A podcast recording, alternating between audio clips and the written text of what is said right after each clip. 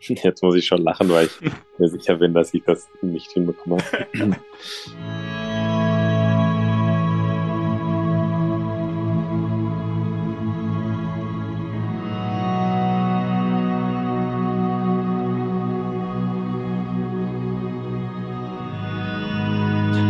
Herzlich willkommen zu Verstaubt und Altbacken, dem Podcast über Familie Dr. Kleist.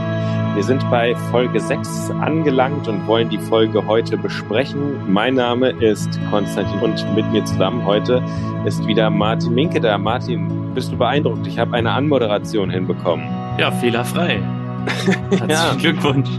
Bei Folge 6 das erste Mal äh, habe ich es hab halbwegs ordentlich hinbekommen. Ja, Folge 2 war auch okay. okay. Da, da, da bin ich beruhigt. Aber die Folge 4 war auf jeden Fall legendär, muss ich sagen. ja, ja ich will, das große Problem ist, dass du äh, die Hoheit hast äh, in den Schnitträumen. Von daher weiß ich ja, dass alles, was dir passiert, notfalls rausgeschnitten wird und alles, was mir passiert, bleibt drin. Oder wird reingeschnitten. Oder wird, genau, wird nochmal umgeschnitten. Ich darf mir keinen Patzer erlauben. Im Grunde darfst du dir nicht mal irgendwelche äh, riskanten Aussprüche erlauben, weil ich sie auf jeden Fall irgendwo hin reinschneide, wo sie dann dich total doof aussehen lassen. Ja. Ähm, wir hatten mal bei der BSG früher, bei meiner alten Arbeitsstelle, hatten wir. Was ein, heißt BSG? BSG heißt dann Berliner. Berliner Synchron GmbH. Okay. Ja. Äh, hatten wir einen Tonmeister, der ist mittlerweile in Rente gegangen, Hans Schwarze. Und äh, der hat sich zum Beispiel immer einen Scherz gemacht, wenn die Sprecher sich versprochen haben und dann zum Beispiel, der Sprecher hat dann sowas gemacht wie uh, dann hat er immer dieses uh äh, ausgeschnitten und dann irgendwo hingesteckt, äh, wo es dann äh, überhaupt nicht hinpasste und hat dann immer, also einen perfekten Take zum Beispiel, der dann richtig gut war und hat dann dem Sprecher dann irgendwann gesagt, ja, äh, Wolfgang war gut, aber hör dir nochmal an, das war irgendwie was ganz komisch. Und dann haben sie den Take nochmal angehört und dann war, kam halt irgendwie der Satz und am Ende, uh! und dann äh, ist es wahrscheinlich der Hälfte der Leute auch erst viel später klar geworden, dass, es, äh, dass, dass, dass sie da gerade ähm, äh, ja, getäuscht wurden. Also bei Hans war es irgendwann dann so bekannt, dieser Gag, dass ja. äh, man da schon äh, aber okay. was, also der Gag war sozusagen technisch bekannt, aber was genau er gemacht hatte, war natürlich trotzdem jedes Mal wieder ein neuer Gag. Ja. Und, äh, wenn einer so eine Zungenlockerungsübung machte, so und das dann irgendwo auf einmal mit drauf war, äh, war das schon erheiternd, sage ich mal. Ja, klingt gut. Ähm, klingt, äh, klingt irgendwie, ja, ist eigentlich, glaube ich, echt ganz lustig, wenn es so Leute gibt, die das einfach auch da die Note reinbringen, dass es auch nicht ganz so ernst ist, dann hilft das auch, glaube ich, insgesamt ähm, äh, dem Prozess. Aber ähm, ja, wie fandst du die Folge? Ähm, es, es, es, war ja aufregend. Ja, ich glaube, ich würde mein Fazit am Ende geben, weil ich ja, ein bisschen erzählen ja. muss sozusagen oder ein bisschen äh, belegen muss, meine ganzen Argumente anhand der äh, Handlungsstränge. Ja. Und daher würde ich das aufs Ende verschieben. Aber ich fand sie in Ordnung. Also okay. vielleicht nur so viel erstmal. Okay, weil es geht ja ums große Ganze. Es wird ja wirklich wahnsinnig ernst und es gibt ja Brandherde ohne Ende. Ja. Ähm, aber lass uns am besten am frühen Morgen im Haus von Johannes Kleist starten.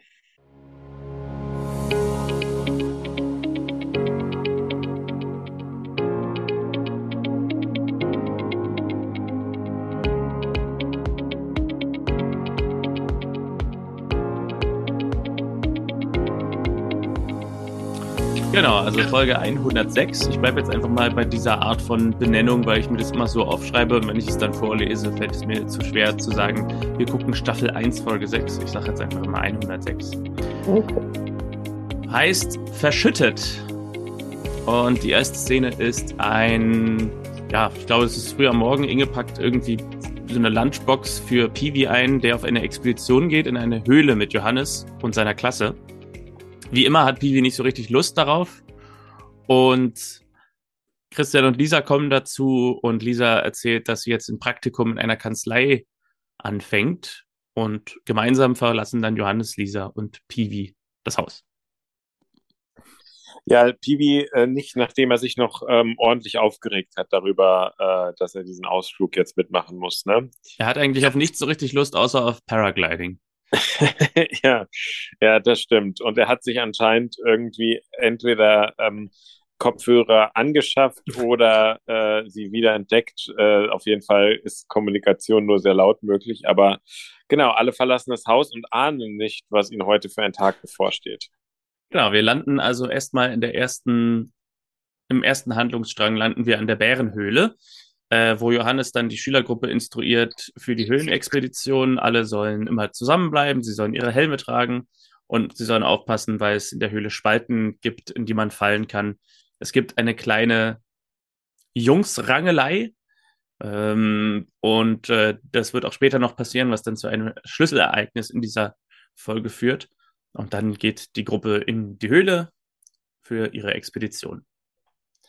Ich habe äh, im Vorhinein überlegt, gibt es eigentlich irgendwas, was darauf hindeutet, dass, ähm, äh, dass Johannes da qualifiziert ist oder macht er das nur als äh, bekannter, äh, der, der, also als, als, als jemand, der sonst, ähm, also der gerne die Verantwortung da übernimmt oder sowas schon öfter gemacht hat oder sowas, aber es war, nicht, ne? in den letzten Folgen war ja oft die Rede davon, dass er irgendwelche Höhlensachen macht. Aber okay. So richtig gesehen hat man das noch nicht bis hierhin. Okay. Dann sind wir bei Marlene, die in der Stadt mit einem Korb einkaufen ist und äh, Christian fängt sie ab, erkundigt sich, wie es Gregor geht. Marlene wimmelt ihn aber so ein bisschen ab, sagt, sie hat keine Zeit. Christian will vorbeikommen. Marlene sagt, sie hat jetzt gerade nicht den Nerv dafür. Und dann sagt Christian, na, dann kann ich doch wenigstens anrufen. Und eine ganz nette Beendigung dieser Szene ist dann Marlene, die ihn ansieht und sagt, ist ja schon gut. Aber dann trotzdem weggeht und die Szene beendet. ja. ja, da wirkt er dann doch ziemlich aufdringlich irgendwie, aber mhm. was ich ja schon in der letzten Folge sagte, aber ähm, äh, ja, du hast recht, dass er, dass sie dann weggeht, hat äh, äh, da, da könnte fast so sein, als hätte wer, wer Drehbuchautor-technisch das anders gemeint, im Sinne von ist doch gut. So von wegen lass es jetzt, aber genau. so, ähm, ja. Ähm, Dann genau. sind wir bei der neuen Arbeitsstelle von Lisa in der Kanzlei. Und in der Kanzlei trifft sie Heiner Lister, wenn ich mir das richtig aufgeschrieben habe, den Anwalt. Namensquiz, Konsti. Welchen Namen findest du schöner? Remanka Walter oder Gundbert Warns? Ähm, äh, ich, äh, Remanka Walter, weil sie von dir immer noch mit so einem Frau Walter ja. äh, in den letzten Folgen äh, an, angesprochen wurde. Aber es, es ist äh, Kopf an Kopf rennt. Okay. Gundbert Warns ist nämlich der Name des Schauspielers, der Heiner Lister spielt. Äh, also ein Name, wie man ihn sich kaum besser ausdenken kann, finde ich. Aber auch ein bisschen bekannteres Gesicht, oder? Also ich kenne den aus so manchen Tatorten und so. Also kein, ähm, mhm. äh, für, für, mich jetzt kein, kein ähm, unbekanntes Gesicht als jemand, der viel so öffentlich-rechtliches Fernsehen schaut. Mhm. Gut, da bin ich der falsche, nicht die richtige Zielgruppe dafür. Na gut, jedenfalls Heiner Lister nimmt Praktikanten normalerweise überall mit hin, sagt er, wenn die Mandanten nichts dagegen haben. Seine Sekretärin oder Assistentin Frau Hause erinnert ihn an einen Termin, äh, wo er sofort hin muss und er sagt dann zu Lisa, er nimmt sie heute Nachmittag mit ins Untersuchungsgefängnis. Lisa fragt, worum es geht und Frau Hauser sagt, es geht um, geht um einen Tankstellenüberfall von einem Gregor Holstein. Und äh, eine Szene oder ein, ein, ein Dialog wie aus der Muppet Show. Gregor Holstein? Oh, kennen Sie ihn? Gregor Holstein habe ich ja noch nie gehört. ja, ähm, also die muss einiges üben, äh, die, die, die äh, Figur noch, äh, wie, sie das so glaubwürdig macht. Also ich habe auch überlegt, man muss dann, äh, die hätte so tun müssen, als ob äh, äh, als, als ob sie sich verhört hätte oder sowas. Mhm. Ähm, aber meine Überlegung war, ob sie denn eigentlich Gregor persönlich kennt sie ihn doch noch gar nicht, oder? Nee, also es gibt ja auch später die Szene, wo sie sich begegnen und wo er genau. fragt, wer das ist. Also sie, sie haben sich nie gesehen, aber wahrscheinlich weiß sie von Christian äh, so ein bisschen die Hintergrundgeschichte. Ah. Und der Nachname Holstein dürfte er ja aufgrund der Bekanntschaft zwischen Christian und Marlene auch bekannt sein. Und weil es seine Schul weil es ihre Schulleiterin ist. Ah, ähm, ja. ähm, aber ich hätte gedacht, wenn sie sich noch nicht kennen, ähm, wäre, hätte ich jetzt gedacht, dass die Überraschung nicht allzu zu, zu groß ist. Ähm, äh, das, also, dass das, äh, wenn sie ihn jetzt persönlich gekannt hätte, hätte ich es total verstanden. So kann sie das so irgendwie relativ schnell doch abstrahieren. Äh, Wäre jetzt, glaube ich, mir in dem Alter gar nicht so krass aufgefallen, weil ähm, ja, aber es kann natürlich sein, dass, dass sie irgendwie von, von, von, von Christian, von seiner Existenz an sich schon, äh, schon weiß. Die ähm, Dame übrigens, die, mit, mit der sie das Gespräch hat, ist die eine Reno, wie man sagt, eine Rechtsanwalts- und Notarfachangestellte. Uh. Äh, äh, äh, äh sonst kann ich ja juristisch mit Fachkompetenz nicht groß punkten, dass ich wenigstens solche Sachen weiß. Aber ja, ähm, genau, wir, da lernen wir, wir merken, es kommt schnell zum ersten Konflikt äh, ja. oder es waren schnell Konflikte. Worum es ja ging, warum sie lügt, ist, dass sie sagt, die Hauser sagt, wenn sie ihn kennen, dürfen sie nicht mit, weil es dann natürlich eine, einen Interessenskonflikt gibt. Ähm, ja, wäre fast, äh, würde ich ja übrigens bezweifeln, dass, also wo, wo es den Konflikt jetzt geben sollte, aber ähm, klar, dass es nicht besonders günstig ist, es liegt da natürlich auf der Hand, dass, mhm. dass er da nicht mit, mit mittelbar Bekannten oder unmittelbar Bekannten da irgendwie in Kontakt sein soll, aber ähm, ja, sie schafft ja noch irgendwie sich rauszuwinden, in dem Sinne, dass äh, die, die äh, Reno ihr das, naja, ich glaube nicht ganz abnimmt, aber zumindest sich interveniert. Inge ist in ihrem Garten und pflegt ihre Rosen und es kommt dazu eine Figur, die wir noch nicht kennen, Sonja Baldauf. Und äh, Sonja Baldauf wird gespielt von Silke Matthias. Und hier kann ich jetzt wieder angeben mit meinem beruflichen Hintergrund, denn Silke oh. Matthias ist auch eine ganz äh, äh, fest im Sattel sitzende Synchronsprecherin, die sehr viel Synchron gemacht hat oder immer noch macht. Äh, ich hatte lustigerweise mit ihr sehr wenig Berührungspunkte, was ich, was gar nicht mit Absicht ist, weil ich sie eigentlich sehr gut finde und sie auch normalerweise ständig einsetzen würde, aber irgendwie äh, kreuzen sich unsere Wege relativ selten. Aber sie war in meinem allerersten Film äh, dabei, nämlich dem Bollywood-Film Ozean der Träume, den wir, glaube ich, mal zusammen gesehen haben, wenn ich mich richtig erinnere. Bist mhm. du da dabei? Ich meine nicht, ich kann mich an Stealing Cars erinnern. Stealing Cars haben wir auch mal gemacht, genau. Das war allerdings nicht mein erster Film. Aber mein allererster Film war ein Bollywood-Film, Dil Dadaknedo, Ozean der Träume, und da hat sie die weibliche Hauptrolle gesprochen. Und äh, dann später habe ich noch äh, Lady in the Van gemacht, wo sie auch eine mittlere Rolle hatte. Und Girls of the Sun, gerade erst vor zwei Jahren. Also verhältnismäßig kur kürzlich noch, ähm, da war sie auch dabei, da habe ich sie auch in der Rolle dabei gehabt. Ja, also Silke Matthias. Ich habe sie hier lustigerweise vor allem an der Stimme erkannt. Also ich habe sie nicht am Gesicht erkannt, aber als sie so anfing zu sprechen, dachte ich, die Stimme kennst du doch. Das ist Silke Matthias. Okay.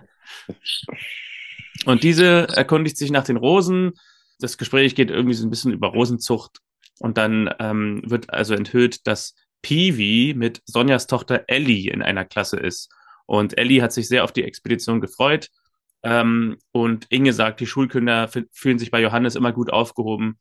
Und auch wenn es mal halt gruselig in der Höhle wird, ist das egal. Also, das ist immer eine tolle Sache, diese Höhlenexpedition.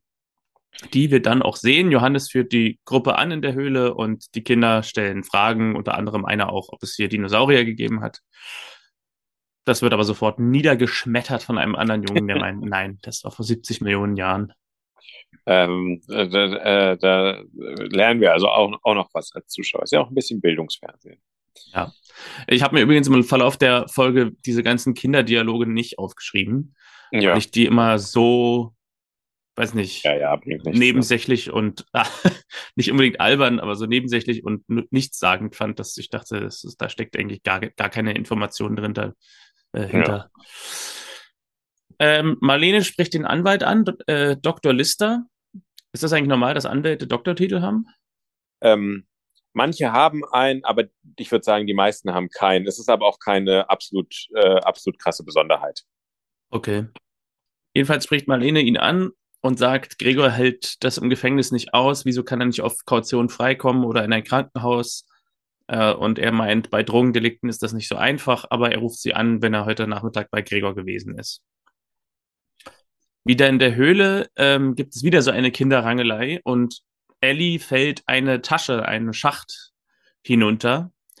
Ähm, und Johannes meint, ohne spezielle Ausrüstung kommt man da nicht runter, die können wir jetzt nicht holen. Pivi will zwar runterklettern in Eigeninitiative, aber Johannes lehnt das ab. Das kommt überhaupt nicht in Frage.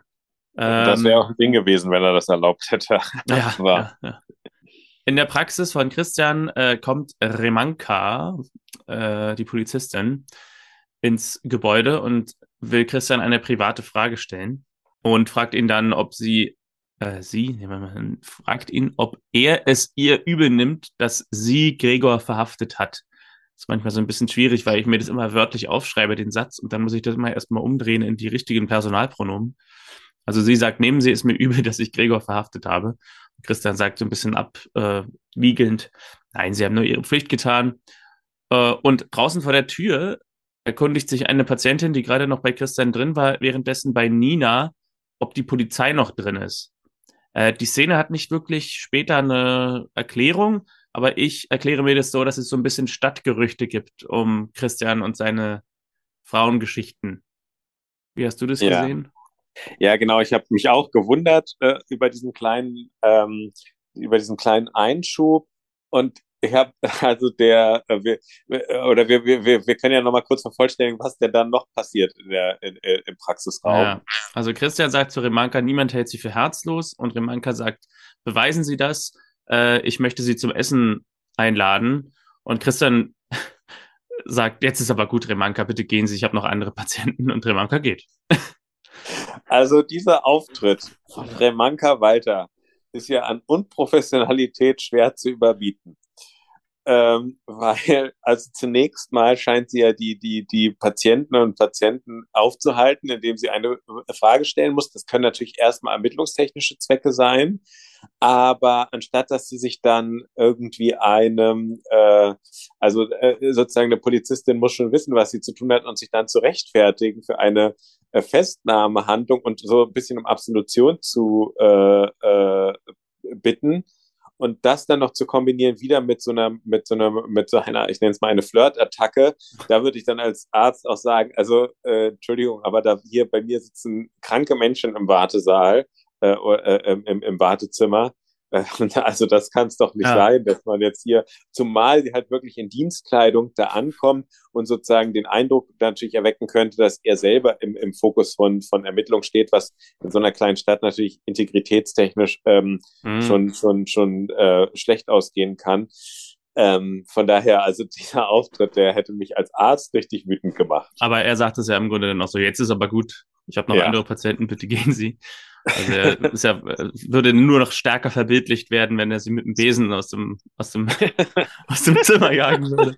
Und sie, ja, er, er, wird schon, also ich kann dir sagen, es gibt noch später Situationen, in denen er durchaus auch sehr laut wird. Also nicht, okay. ich weiß es nicht bezüglich ihr, aber so ganz generell werden wir auch noch den, den äh, schreienden Dr. Kleist oder den, den brüllenden Dr. Kleist erleben. Aber ähm, äh, lustig finde ich, dass sie beim Hinausgehen noch kurz sich umdreht. Also im Sinne von, ah, heute hat es nicht geklappt. Mal schauen, was morgen ist. Also sie scheint, sie ist so auf jeden seltsam. Fall.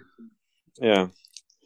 Es ist so seltsam, wie diese Figur geschrieben ist, dass sie quasi so die, wie soll man sagen, die nervige, aber halb, aber schon irgendwie liebenswerte Stalkerin. So. ja, das ist, glaube ich, auch eine sehr ungünstige Sache, wenn man eine Stalkerin bei der Polizei hat.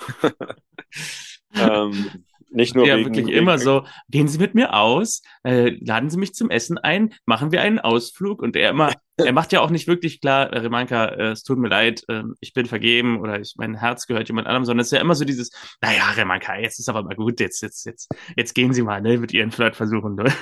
Ja, ja, es scheitert wirklich so ein bisschen an sehr offener Kommunikation, also was ich aber beim letzten Mal schon meinte, dass, das, also, das hast du jetzt schön, schön nachgemacht. Gehen Sie mit mir aus? Ja, und da kommen noch hier, gehen Sie in die Berge und also es wird ja wirklich nichts ausgelassen. An, Baden Sie mit mir im Mondschein? ja, stimmt. Also, ähm, von daher, ähm, ja, die ist auf jeden Fall wirklich angetan von ihm. Und das hätte ich aber auch sagen, nicht gedacht bei Folge 1. Ich hätte gedacht, bei Folge 1, dass sie ihm da so hinterher guckt, ist ähm, dann so ein vollkommen singuläres Ereignis. Aber mhm. ja. Wir sind kurz in der Kanzlei, wo ähm, es mittlerweile draußen gewittert und die Reno sagt sowas wie, ja, Gewitter war aber nicht angesagt. Ähm, und Lisa fragt Herrn Heiner, ob er glaubt, dass Gregor diese Tat wirklich begangen hat. Und Heiner sagt, naja, Sie können sich selbst ein Bild machen, Sie werden den jungen Mann ja heute kennenlernen im Untersuchungsgefängnis. Ähm, wir sehen noch eine kurze Szene, wie es regnet und Inge draußen die Polster von den Gartenmöbeln versucht zu retten. Und äh, dann sind wir wieder in der Höhle, wo die Gruppe eine kurze Pause macht. Johannes will von der Geschichte der Höhle erzählen, doch dann geht das Licht aus im, im Schacht wegen dem Gewitter wahrscheinlich. Johannes bleibt ganz ruhig, meint, keine Angst, es geht gleich wieder an, wir machen es uns so lange gemütlich. Und äh, die Kinder werden so ein bisschen unruhig, weil ein Mädchen erschrickt vor einer Fledermaus und Johannes versucht das so ein bisschen abzufangen und meinen Fledermäuse sind sehr nützlich und fressen Mücken. Also so ein bisschen hier fängt schon die Dynamik so ein bisschen an, dass die Kinder so ein bisschen unruhig werden, weil das Licht ausgeht und Johannes so ein bisschen den Moderatoren spielt, der so ein bisschen versucht, die Stimmung gut zu halten.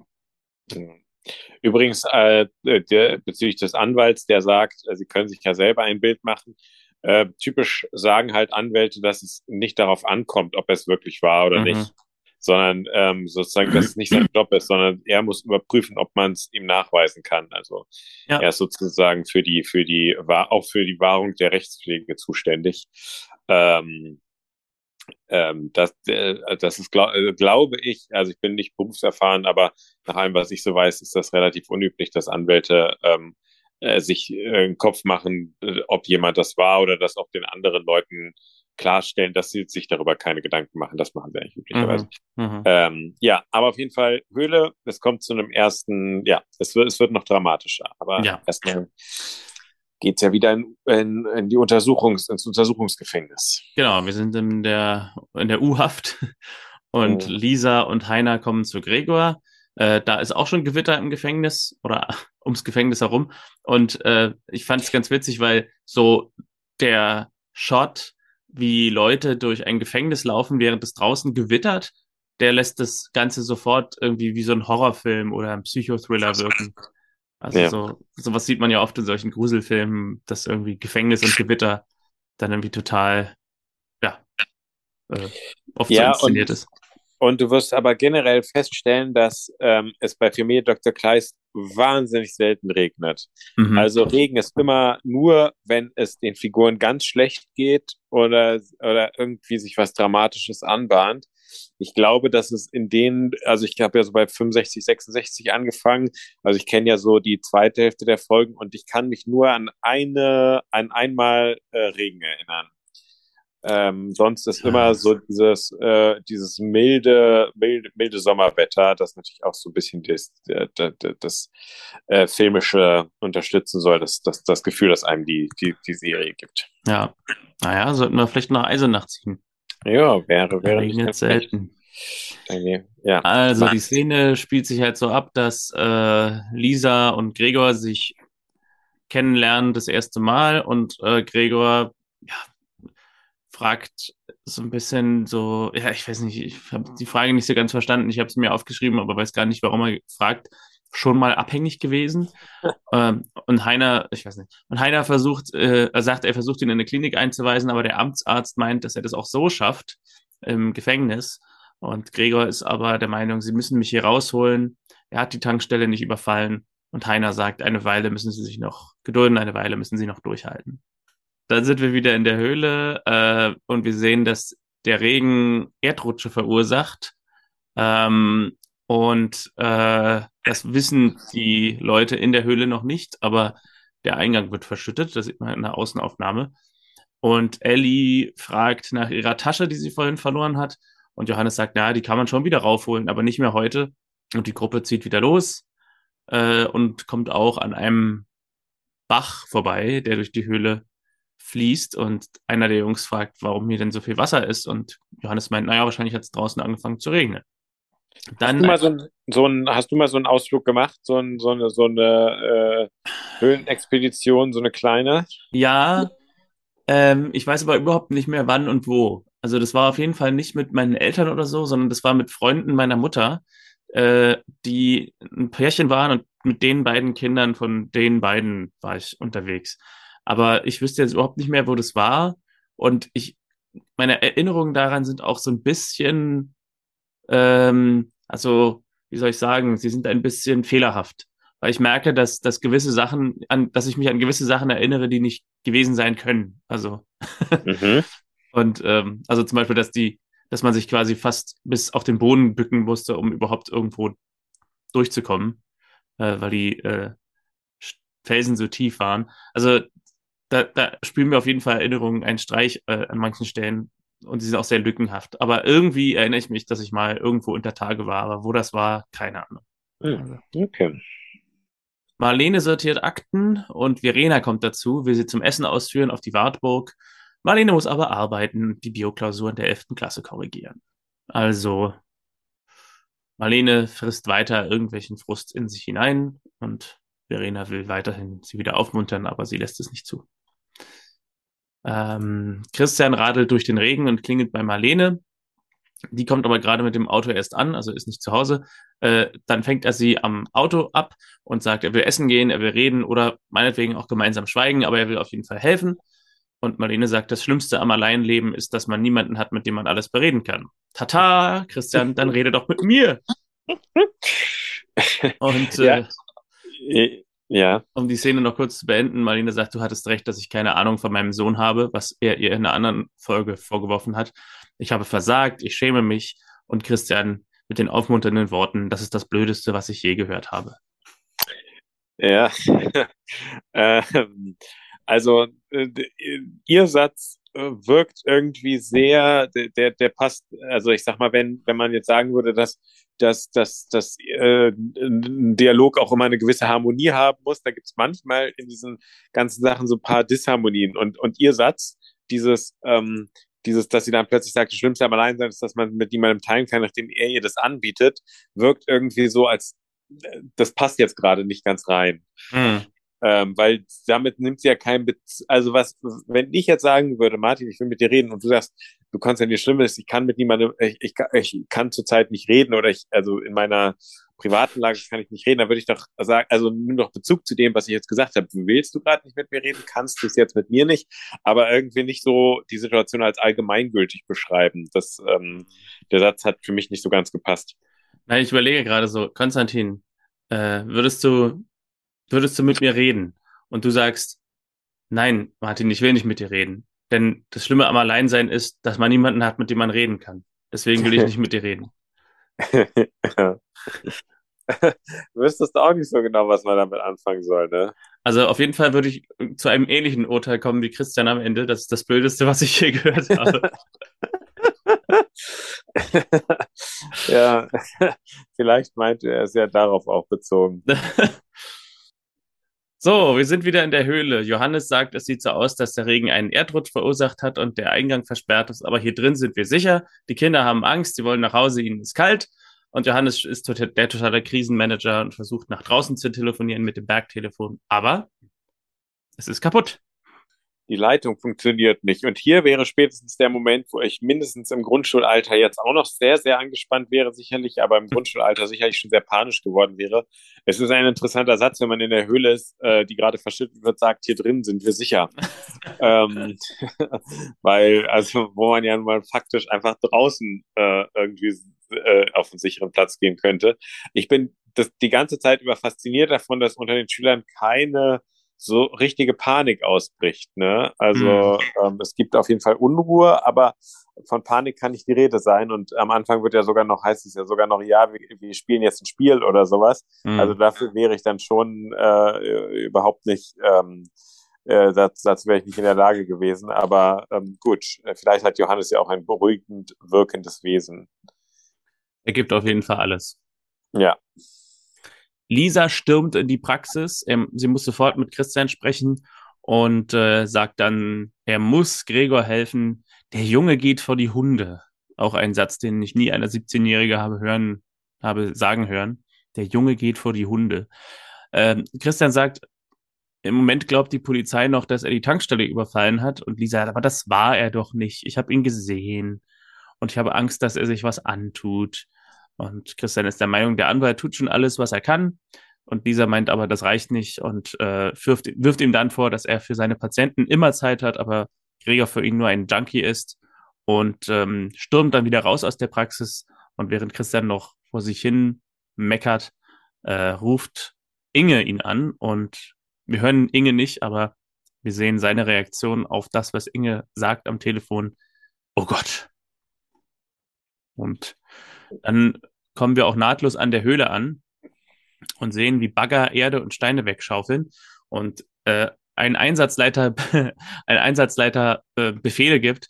Ich finde, dieser Einsatzleiter sieht aus wie Bernd Heinemann. Ist dir das auch aufgefallen? Kennst du Bernd Heinemann noch?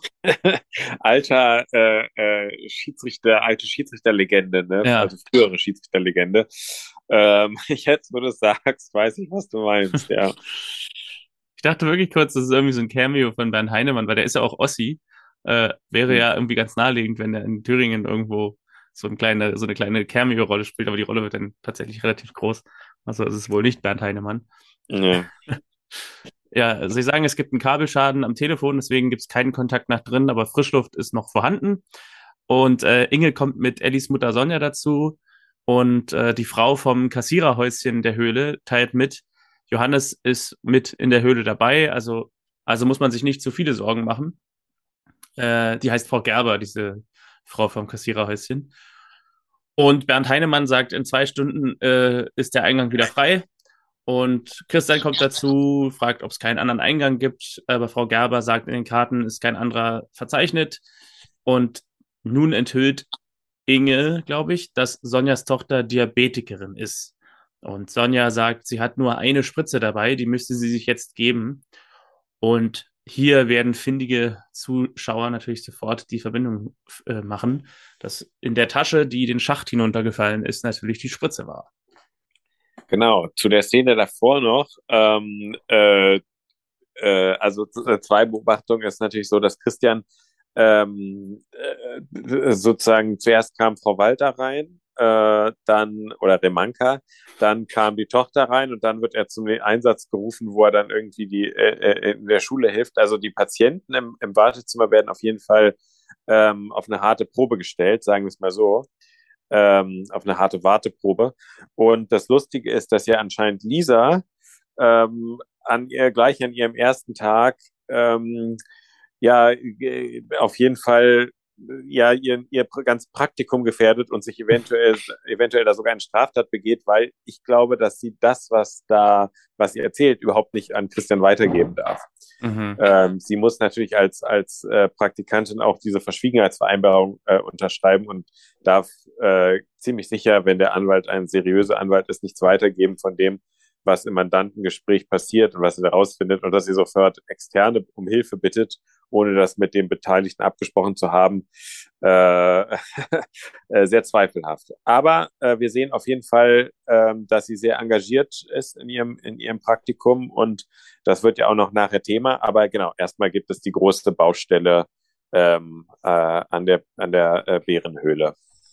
Man kann also auf jeden Fall sagen, Lisa hat eine intensive Unschuldsvermutung. Ja, genau, das trifft es. Marlene und Verena sind bei Marlene zu Hause. Marlene denkt darüber nach, dass man Gregor für nicht zurechnungsfähig erklären könnte, in dem Moment, als er die Tankstelle überfallen hat. Und danach äh, könnte man ihn in den Entzug stecken und sie hofft, dass man das noch alles vor der Aufnahmeprüfung in Berlin im September geregelt kriegt. Woraufhin Verena meint, dass sie da sehr optimistisch ist. Es klingelt an der Tür, Lisa steht davor und Lisa sagt, sie will unbedingt was für Gregor tun, aber bevor da irgendwas bei rumkommt, klingelt das Telefon und Marlene wird darüber informiert, dass die Höhle verschüttet wurde und dass ihre gesamte Schülergruppe darin eingeschlossen ist. Zweimal in einer Szene hier diese, diese, diese, diese Situation, dass zwei Figuren sich unterhalten, dann klingelt es an der Tür, dann unterhalten sich drei Figuren, dann klingelt das Handy oder das Telefon. Also quasi zweimal in einer Szene die Unterbrechung durch äußere Umstände. Ja, stimmt. Und es geht einmal wieder um einen Mann, in dem Fall um den Sohn, der gerettet werden muss. Ja, stimmt. Drei Frauen, die alle über einen Mann sprechen. Ja. Schade, sie waren so nah dran. ja. Ähm, Johannes in der Höhle sagt, es dauert nicht mehr lange, bis der Eingang ei- äh, freigeschaufelt wurde. Die Erwachsenen, also da ist auch noch eine Lehrerin dabei, versuchen die Stimmung oben zu halten. Und Ellie fängt dann aber an, sich schlecht zu fühlen und enthüllt dann, dass sie Insulin spritzen muss. Und die Lehrerin hat überhaupt nichts davon gewusst, dass sie Diabetes hat. Und Ellie meint, sonst hätte sie sicher die Expedition nicht mitmachen können. Und ein Junge, ich weiß jetzt nicht, ob es Piwi war oder ein anderer, will die Tasche holen, aber Johannes meint, nein, das geht nur, wenn man sich abseilt und wir haben keine passende Ausrüstung dafür. Das muss man sich mal vorstellen, ähm, äh, dass ähm, die äh, Lehrerin von einer Erkrankung nichts weiß. Ich glaube, dass, ähm, also angenommen, die, die Schülerin äh, äh, dürfen, nehmen wir was vorweg vom Ende oder nicht? Oder ja. ähm, also, also ich stelle jetzt einfach mal hypothetisch in den Raum, sie, sie, sie stirbt. So, ich sage das jetzt nicht, dass es so passieren wird, aber sagen wir mal, es würde so passieren jetzt später. Dann würde ich auf jeden Fall über eine Anklage der Mutter wegen fahrlässiger Tötung äh, nachdenken, weil sie ja ihr Kind in Obhut einer äh, nicht medizinisch fachkundigen Person gibt ohne sie über diese Krankheit zu informieren. Und also, dass jemand mit Diabetes nicht zu Ausflügen mitkommen darf, halte ich so für vollkommen unrealistisch. Ähm, aber gut. Später gibt es auch einen Moment, wo irgendwie im Beisein von Marlene über Diabetes gesprochen wird und wo sie auch so einen Moment hat, wo sie so ein bisschen entgeistert guckt, also dass fast angedeutet wird, dass selbst die Schulleiterin davon nichts weiß. Ja, also eigentlich muss man das nicht so geheim halten, würde ich, ihr, ja. würde ich der Mutter zu raten. Aber ähm, im Gegenteil, äh, ist wahrscheinlich sogar besser, man enthüllt es, weil man dann ja. eben die Unterstützung kriegt. Das ist ja jetzt nicht AIDS oder, oder irgendwas oder also. Oder Corona. ähm, genau. Ja. Genau.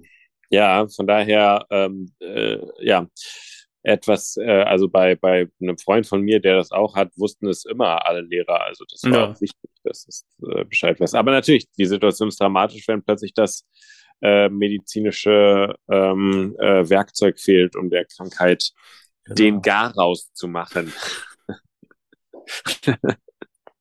Sie sind dann also draußen vor der Höhle. Marlene und Lisa kommen zum Einsatzort. Äh, Christian sagt, soweit wir wissen, ist nur der Eingang verschüttet. Und sie schauen alle nochmal auf die, auf die Landschaftskarten. Es gibt keinen weiteren Zugang. Christian fragt, ob man nicht einen anderen Schacht bohren kann, aber der Einsatzleiter meint, dafür brauchst du einen Spezialbohrer und es ist aufwendig. Und Christian kommt zu dem Schluss, naja, dann müssen wir eben warten, bis die Bagger den Eingang freigeschaufelt haben. Und Marlene hat noch eine andere Idee, denn sie kennt die Gegend vom Joggen und sie beide oder sie alle drei, also sie, Christian und der Einsatzleiter, gehen in den Wald und Marlene zeigt ihnen eine Stelle, wo der Bach in den Felsen verschwindet. Und sie meint, unterhalb der Höhle kommt der Bach aus dem Berg auch wieder heraus. Also ist das vielleicht ein Weg nach drinnen und draußen, der allerdings auf der Karte nicht eindeutig zu erkennen ist. Und um das zu prüfen, nimmt sie Popcorn und wirft es ins Wasser. Und dieses Wasser wird Peewee dann, oder dieses Wasser entdeckt, nein, dieses Popcorn entdeckt Peewee dann im Wasser in der Höhle, in dem Bach, der dort ist. Und Johannes checkt sofort, was es ist. Das ist eine Botschaft und schreibt einen Zettel und steckt den in eine Plastikflasche. Und als auf der anderen Seite des Baches, des Berges, das Popcorn wieder raustreibt, treibt auch eine Plastikflasche drin mit einem Zettel, wo er eine Lagemeldung macht und schreibt, dass sie Insulin brauchen. Bevor wir fortfahren, ist mir aufgefallen, äh, speziell in der in der Szenerie vor dem Eingang der Höhle, wo es die ganze Zeit regnet und die ganze Zeit Bagger hin und her fahren, ist unglaublich viel sogenanntes ADR. ADR ist äh, quasi, wenn Schauspieler, die die Szenen selber gespielt haben, sich selbst nachsynchronisieren. Also weil der Ton einfach nicht, nicht gut war, der vom Set ist. Und wenn man also eine Regenszene hat, wo Bagger im Hintergrund fahren, kann ich mir das auch sehr gut vorstellen, dass du da eigentlich von dem Originalton mit dem Text der Schauspieler eigentlich gar nichts verstehst oder viel zu viele Störgeräusche drauf hast. Also mhm. haben sich da fast alle Schauspieler fast permanent nachsynchronisiert, habe ich gesehen. Interessant, aber das ist wahrscheinlich was, was von der Regie dann ähm, aufgegeben wird, oder? Wo die Weiß Regie sagt, nicht. damit sind wir nicht einverstanden. Oder so wie du es jetzt sagst, klingt es so ein bisschen, als ob die Schauspieler selber sagen. Ähm, nee, Schauspieler nicht, aber wenn, dann ist es, glaube ich, eher eine technische Sache. Dass eben, okay. äh, keine Ahnung, wenn der irgendwo also ich meine, der Klassiker ist immer, wenn ein Flugzeug übers Set fliegt oder so, was du jetzt nicht haben willst. Aber in der. Szene ist, wie gesagt, der Regen und diese Bagger, die wahrscheinlich einfach irgendwie mega laut waren. Also sowohl plätscherndes Wasser, weißt ja, wie, wie laut sowas werden kann, äh, und auch noch Bagger, die im Hintergrund irgendwie vorbeifahren. Und ähm, da ist wahrscheinlich wirklich einfach so viel Störgeräusche auf der, auf der Aufnahme gewesen vom Set, dass man in der Szene vom, vom richtigen Ton, vom richtigen Text, den die Schauspieler gesagt haben, im Grunde fast nichts verwenden konnte. Und so alle Schauspieler, die in der Szene Text hatten, nochmal ins Studio geholt hat, damit sie sich nochmal selber nachsynchronisiert und das dann irgendwie so ein bisschen ähm, neu einmischen kann. Das ist teilweise gar nicht so leicht für die Schauspieler, weil speziell auch der Bernd ähm, Herzsprung, der später noch auftaucht, der hat richtig Szenen, wo er im lauten Regen ins Handy brüllt und ähm, sich in diese Stimmung wieder rein zu versetzen, wo man was gedreht hat, was seit einem Jahr oder so abgedreht ist und du kommst dann in ein Synchronstudio und musst dich in diese Stimmung wieder reinversetzen und das nochmal genauso machen, wie du es selber gemacht hast. Also sich selbst hören und dann nochmal genauso machen, wie man es selber gemacht hat, ist äh, nochmal irgendwie ein bisschen komischer als für einen Schauspieler, der zum Beispiel eine fremdsprachige Rolle synchronisiert. Weil der muss ja nur so ein bisschen die Intention und die Haltung abnehmen von dem Schauspieler im Original. Aber äh, ich hatte das ja zum Beispiel auch mal mit Daniel Brühe, der sich selber synchronisiert hat für eine Serie. Das ist schon extrem komisch für einen Schauspieler, wenn er, wenn er so seine eigene schauspielerische Darbietung sieht und dann äh, nochmal das nochmal machen muss, äh, aber eben nichts hat, womit er spielen kann, nur das sterile Tonstudio. Mhm. Okay, interessant. Hätte ich jetzt überhaupt nicht, hatte ich überhaupt gar keinen Blick oder gar kein Ohr dafür. So interessant ja. zu wissen.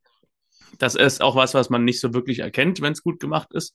Aber wenn man äh, ein gutes Ohr hat oder sag mal, wenn man äh, Ups, wir in unserer Branche, wir hören einfach anders und wir hören dann sofort, das klingt nach Studio und das klingt nach Set-Ton. So. Okay, interessant.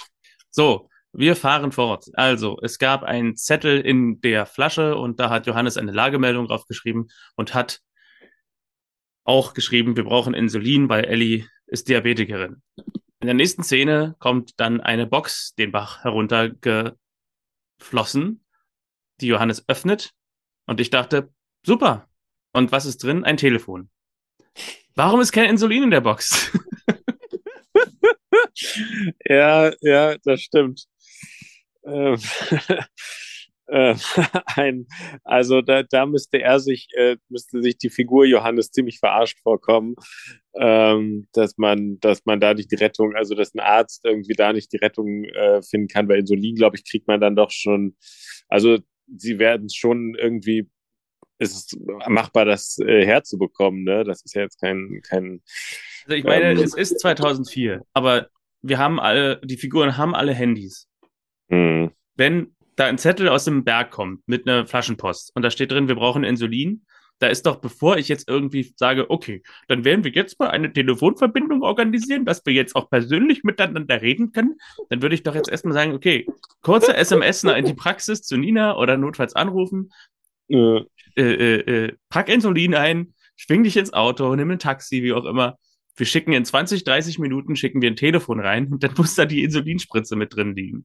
Ja. Anstatt nochmal mit Johannes zu reden und was nämlich dann als nächstes passiert und dann nochmal, na, wie lange wird's denn noch dauern und äh, hm, und und dann in der nächsten Box, die dann erst ankommt, wenn es dunkel ist, dann Insulin mitzuschicken, wo, wo Ellie schon im Bewusstseinsverlust, äh, also schon im Koma liegt. Ja. Äh, äh, ja, äh, es ist es ist sicherlich die seltsamste Aktion der gesamten äh, Szene, der gesamten Folge. Ähm, ähm, ja, lässt sich vor allem, weil, weil Christian ja eigentlich immer schnell mit, mit äh, wie man ja auch gleich sehen wird, äh, mit, mit äh, brachialem Einsatz, also mit extremem Einsatz äh, dabei ist. Ähm, ja, warum ihm das nicht aufgegangen ist, keine Ahnung. es, ist, äh, es bleibt ein Rätsel. Der richtige Name unseres Einsatzleiters ist ja übrigens nicht äh, Bernd Heinemann, sondern äh, ich weiß nicht, ob du das wusstest, das wurde nicht so äh, deutlich gesagt in der Folge, aber der Name des Einsatzleiters ist ja Hartmut Medorn. Ähm, heißt der wirklich so? Naja, er erkundigt sich, äh, Christian erkundigt sich nochmal bei ihm, wie lange es noch dauert. Und du erinnerst dich ja noch, er hat vor einiger Zeit gesagt, zwei Stunden. Jetzt sagt er morgen früh. Ah, das ist mir gar nicht so richtig aufgefallen. Okay. Oh. ja, äh, ist, ähm, äh, ja, klingt, klingt bahnleid. Ja. ja. ja. Und vor allem BER war er ja auch der äh, Bauleiter. Ah, stimmt. Ja. ja, stimmt. Oder der Projektleiter. Ja. Ähm, es gibt also keine andere Möglichkeit reinzukommen, die weniger Zeit braucht als äh, morgen früh.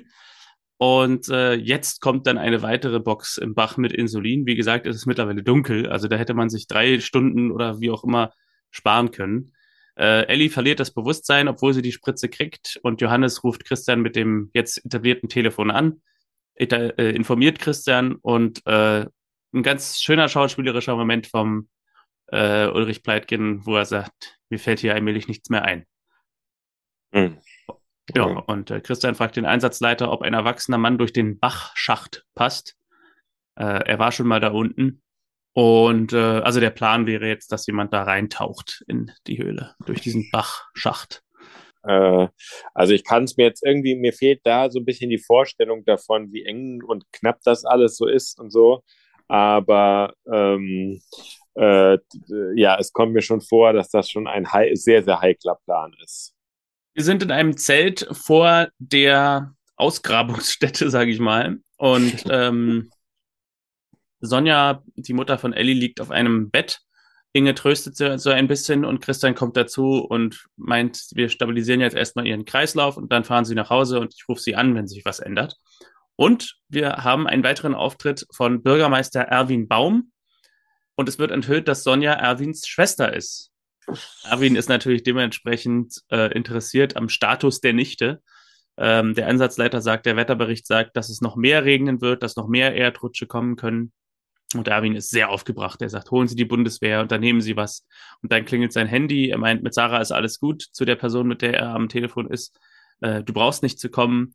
Ich weiß nicht so genau, mit wem er hier redet. Wahrscheinlich mit seiner Frau. Ist wahrscheinlich, ne? Ja. Oder vielleicht irgendwie seine Mutter.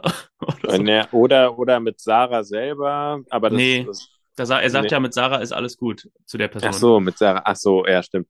Ähm, nee, habe ich auch keine Idee. Hm. Wahrscheinlich irgendwie Frau. Aber es wird auch nachher nicht erklärt, sozusagen. Es soll, glaube ich, nur klar machen, dass er in dem Fall nicht ganz, äh, nicht ganz ehrlich ist. Und der Moment ist ja durchaus wirklich so ein bisschen tricky immer, wenn äh, man weiß, jemand äh, könnte in Panik geraten. Also ich würde in dem Fall nicht zu Unehrlichkeit raten, ähm, aber kann es auch verstehen, dass er da so ähm, niemanden verängstigen will. Ja, Christian sagt, der war ja zum Einsatzleiter, das dauert alles zu lange. Die Kleine hat nur eine Chance.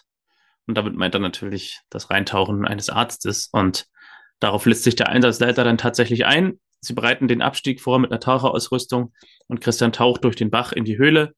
Der Einsatzleiter und Johannes sind derweil in Kontakt und kündigen Christian an. Und Christian erreicht Johannes. Ellie hat keinen Puls und keine Atmung, also gerade rechtzeitig vermutlich machen sie eine Herzdruckmassage und beatmen sie. Der Puls kommt wieder, sie legen eine Infusion, sie intubieren, alles in der Höhle immer noch. Pivi hilft mit dem Pflastern, weil Christians Hände so kalt sind, meint er, die gute Laune wird gewahrt, meine ich.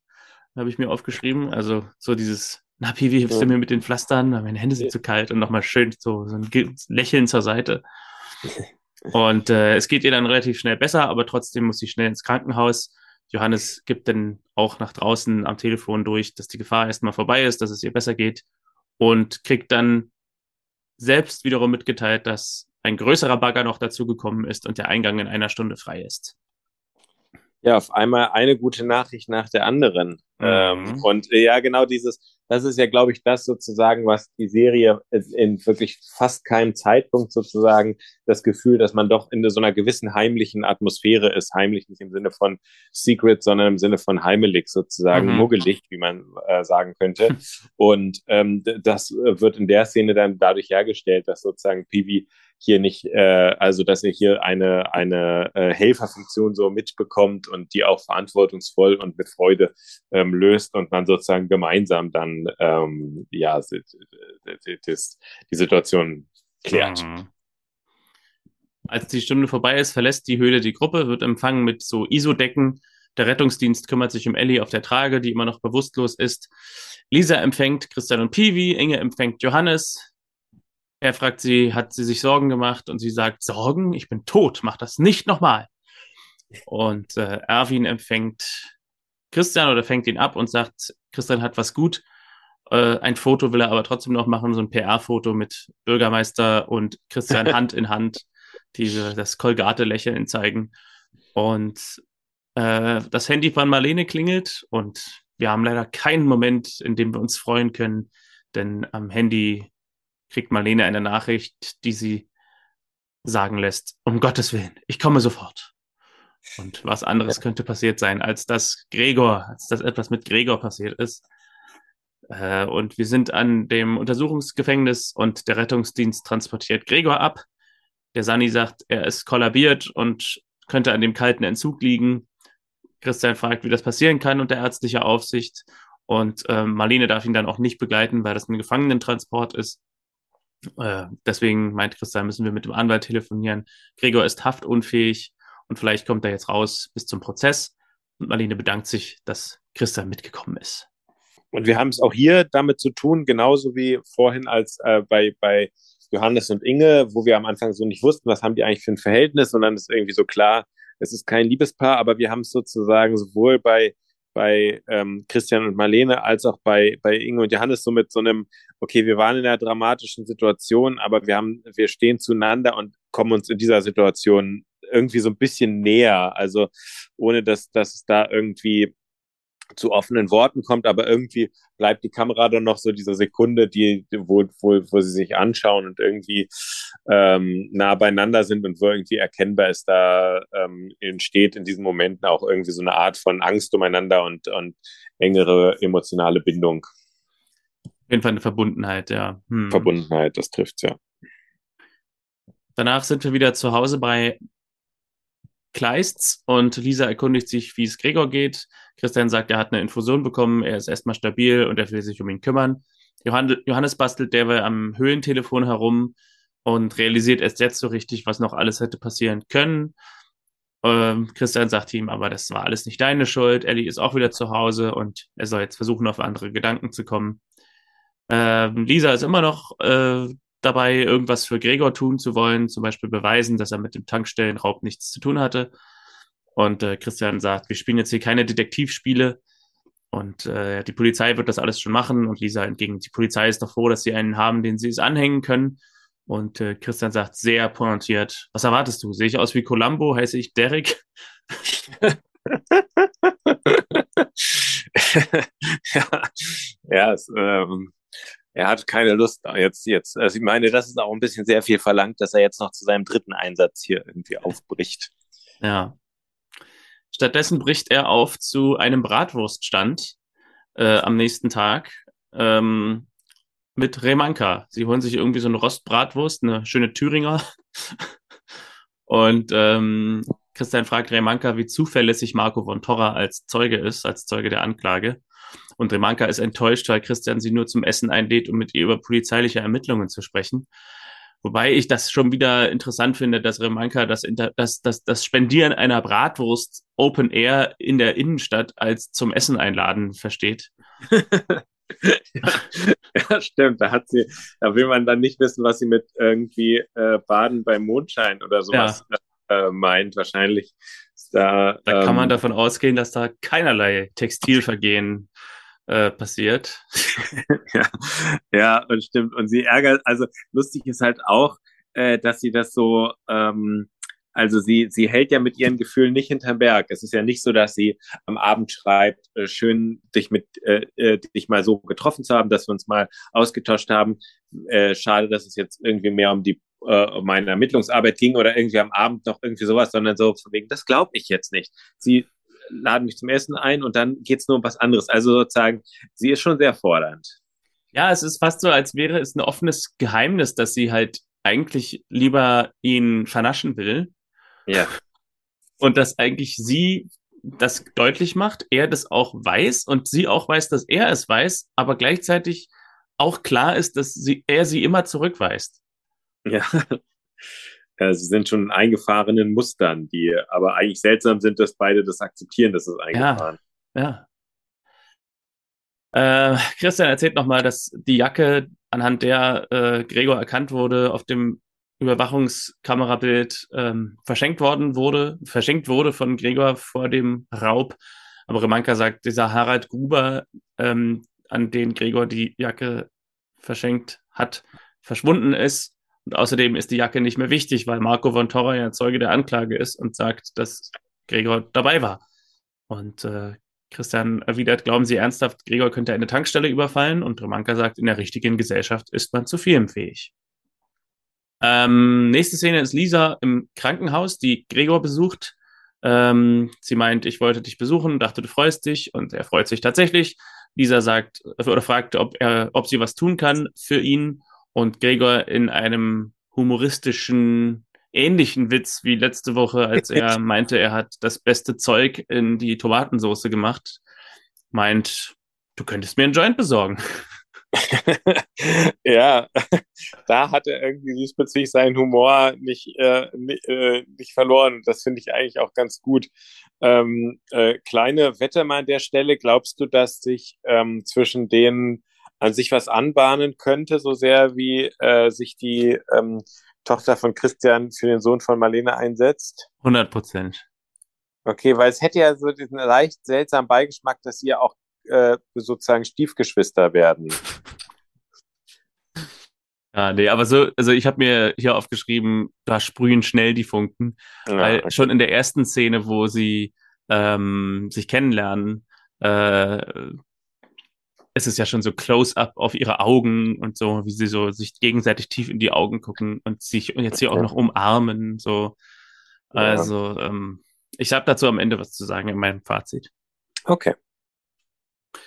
Remanka besucht Marlene und Christian äh, und sagt, sie kommt gerade aus Leipzig und hat eine grüne Lederjacke mit besticktem Drachen drauf gefunden, so wie sie Gregor gehörte. Und zwar in einer Mülltonne, in der Mülltonne von Jelena Krawitz, der Freundin von Marco von Torra.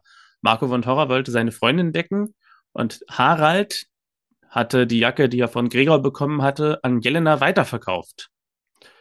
Und äh, bevor ein Zuschauer auf die Idee kommt, dass das an den Haaren herbeigezogen ist, sagt sie auch selbst, solche Sachen wechseln schnell den Besitzer. Ja, interessant ist ja, dass äh, bei diesem Tankstellen-Video anscheinend Gregor sehr eindeutig identifiziert wurde. äh, allerdings irgendwie nicht von einer gewissen Jelena äh, zu unterscheiden war. Ja, anhand irgendwie, der Jacke. Ja, anhand der Jacke, aber irgendwie, ich sag mal, die Jacke werden ja viele gehabt haben. Mhm. Ähm, aber gut, ja, es ist, ja, gut, er sagt so ein bisschen, äh, er, er sagt selber, gehen Sie aus.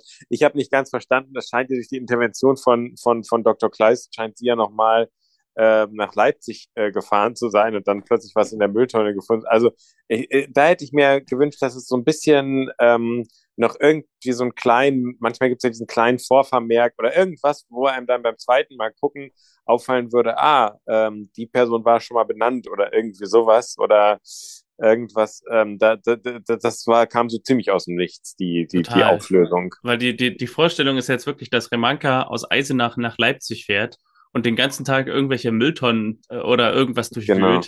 und am Ende dann irgendwo in einer Person, in der Mülltonne einer Person, die wir auch noch nie gesehen haben, eine Lederjacke findet, die auf die Beschreibung passt und dann irgendwie den Background-Check macht, dass sie die Freundin ist von Marco von Torra.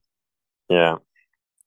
Und also, wie ja. gesagt, der wollte, das war dann wohl irgendwie so, dass die beiden die Tankstelle überfallen haben und Jelena hatte der währenddessen äh, die, die, grüne Jacke an und als äh, Marco von Torra festgenommen wurde, hat er gesagt, es sei Gregor gewesen. Was dann dazu gepasst hat, dass ihm diese Jacke mal gehört hat. Ja. Ja. wie auch immer, also Gregor wird nicht mehr verdächtigt, ja. die Tankstelle überfallen zu haben und trotzdem wird er noch eine Anklage wegen Drogenbesitzes äh, bekommen und muss eine Therapie machen und Marlene fragt Christian, ob er davon gewusst hat, dass es diese positive Wendung geben würde und ob er was damit zu tun hatte. Und Christian sagt, ich hatte praktisch gar nichts damit zu tun, nur ein ganz kleines bisschen. Und Marlene sagt, dieses ganz kleine bisschen hast du toll gemacht. Ich bin froh, dass du da bist. Und Christian sagt, es fühlt sich gut an. Ein neuer Anfang. Und im Freeze-Frame, kurz vor dem Kuss, äh, sehen wir den Abspann. Er schaut auf ihre Lippen, äh, so nach unten und sie schaut so nach oben, als würde quasi, wenn das Bild nicht einfrieren würde, würden die Gesichter sich gleich nähern. Und auf diesem Freeze-Frame kommen dann die Endcredits.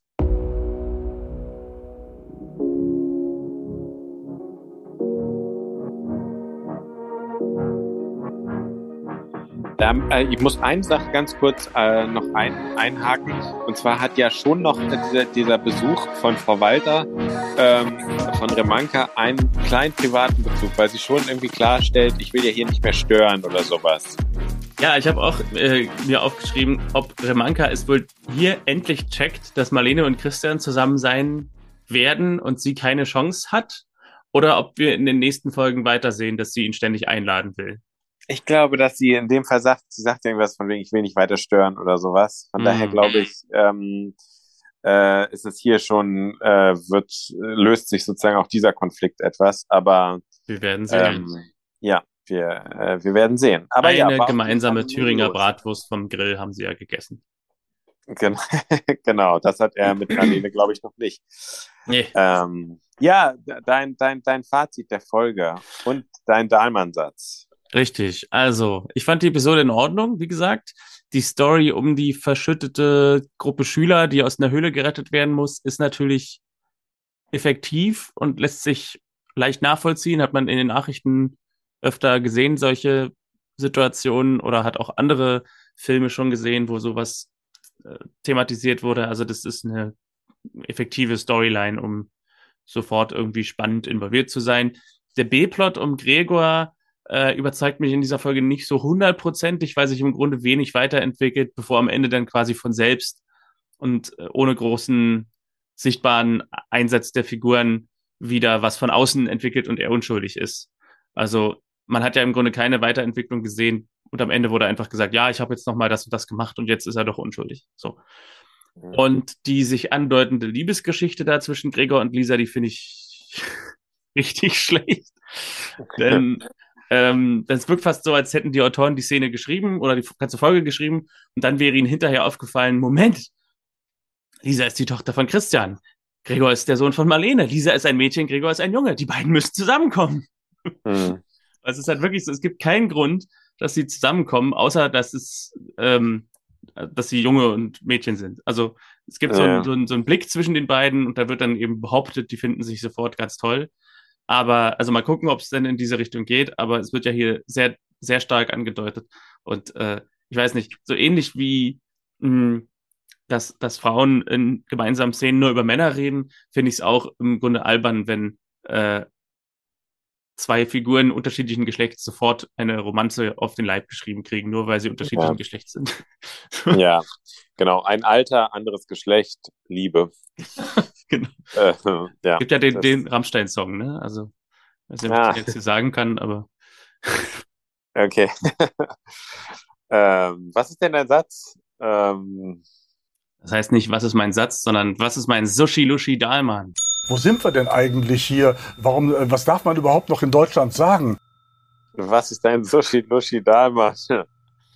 Mein Sushi-Lushi Dahlmann geht an Bürgermeister Erwin Baum, äh, der sich erstmal erst nur Stunden nachdem die Baggerarbeiten begonnen haben, mal beim Höheneingang blicken lässt. Also ja. er kommt ja erst im Dunkeln. Dann seine kollabierte Schwester mit den Worten, du wirst doch jetzt nicht schlapp machen, Schwesterchen, begrüßt und ihr so mit den, mit den, mit den Fingern an der Wange äh, rubbelt. So. Ja. Und dann dem Einsatzleiter die präzise Anweisung gibt, tun Sie doch endlich mal was.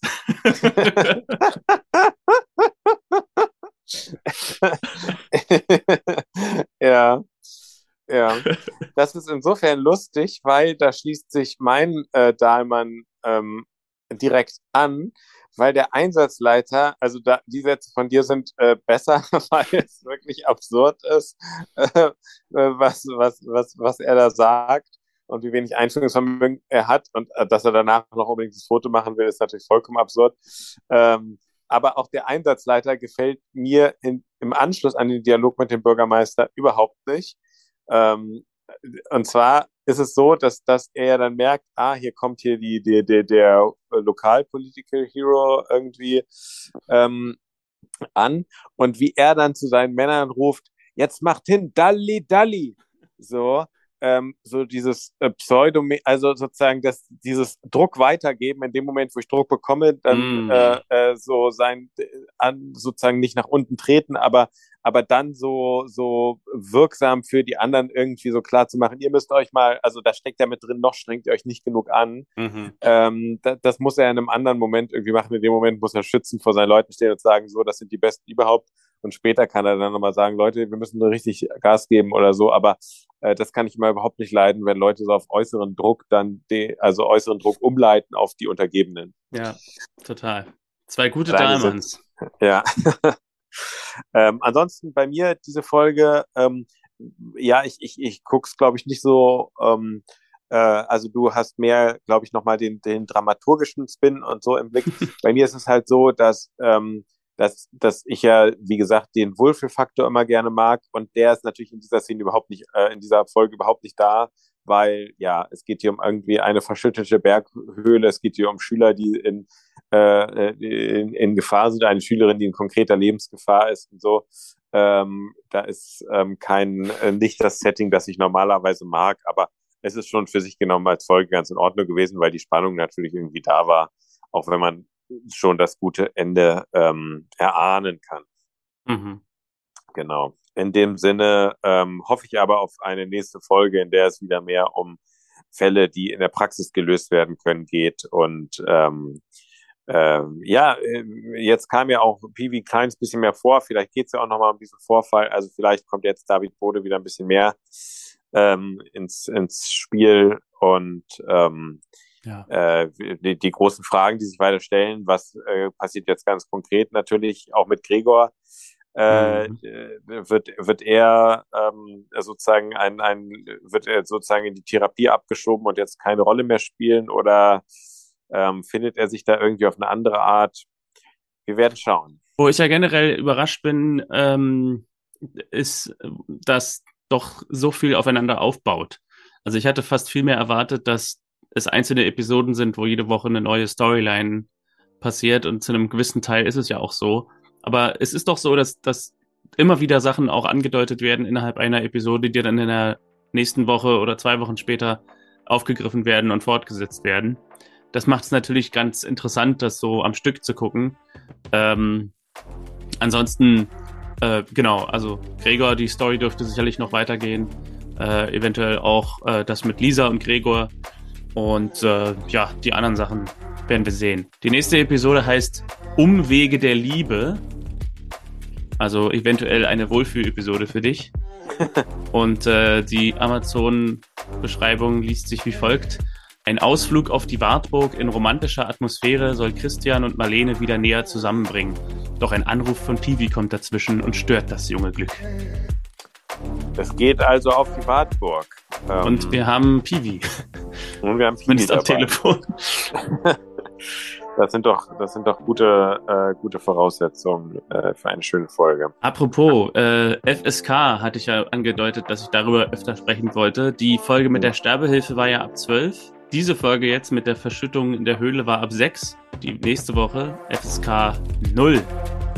Ah, okay. Also eine reine Romanze vielleicht, keinerlei Dramatik. Oder ja. wie auch immer. Wir werden sehen. Umwege der Liebe. Mal schauen. Umwege der Liebe. Das, äh, ja, wir, ich, ich freue mich drauf. Ich bin gespannt. Ich freue mich auch. In dem Sinne, ähm, ab auf die Wartburg. Äh, war, war, warst du noch auf der Wartburg? Nee, du warst nee. auch noch nicht in Eisenach, ne? Nee, ja. ich, nee. Na, dann nee. Äh, haben wir Michelangelo und Wartburg. Also da haben wir auf jeden Fall ein paar Sachen vor. Ähm, genau. Und wir machen Umwege der Liebe. Und wir machen Umwege der Liebe, ganz genau. In dem Sinne, bis zur nächsten Folge. Alles Gute, bis dahin, bleibt gesund. Ciao, ciao.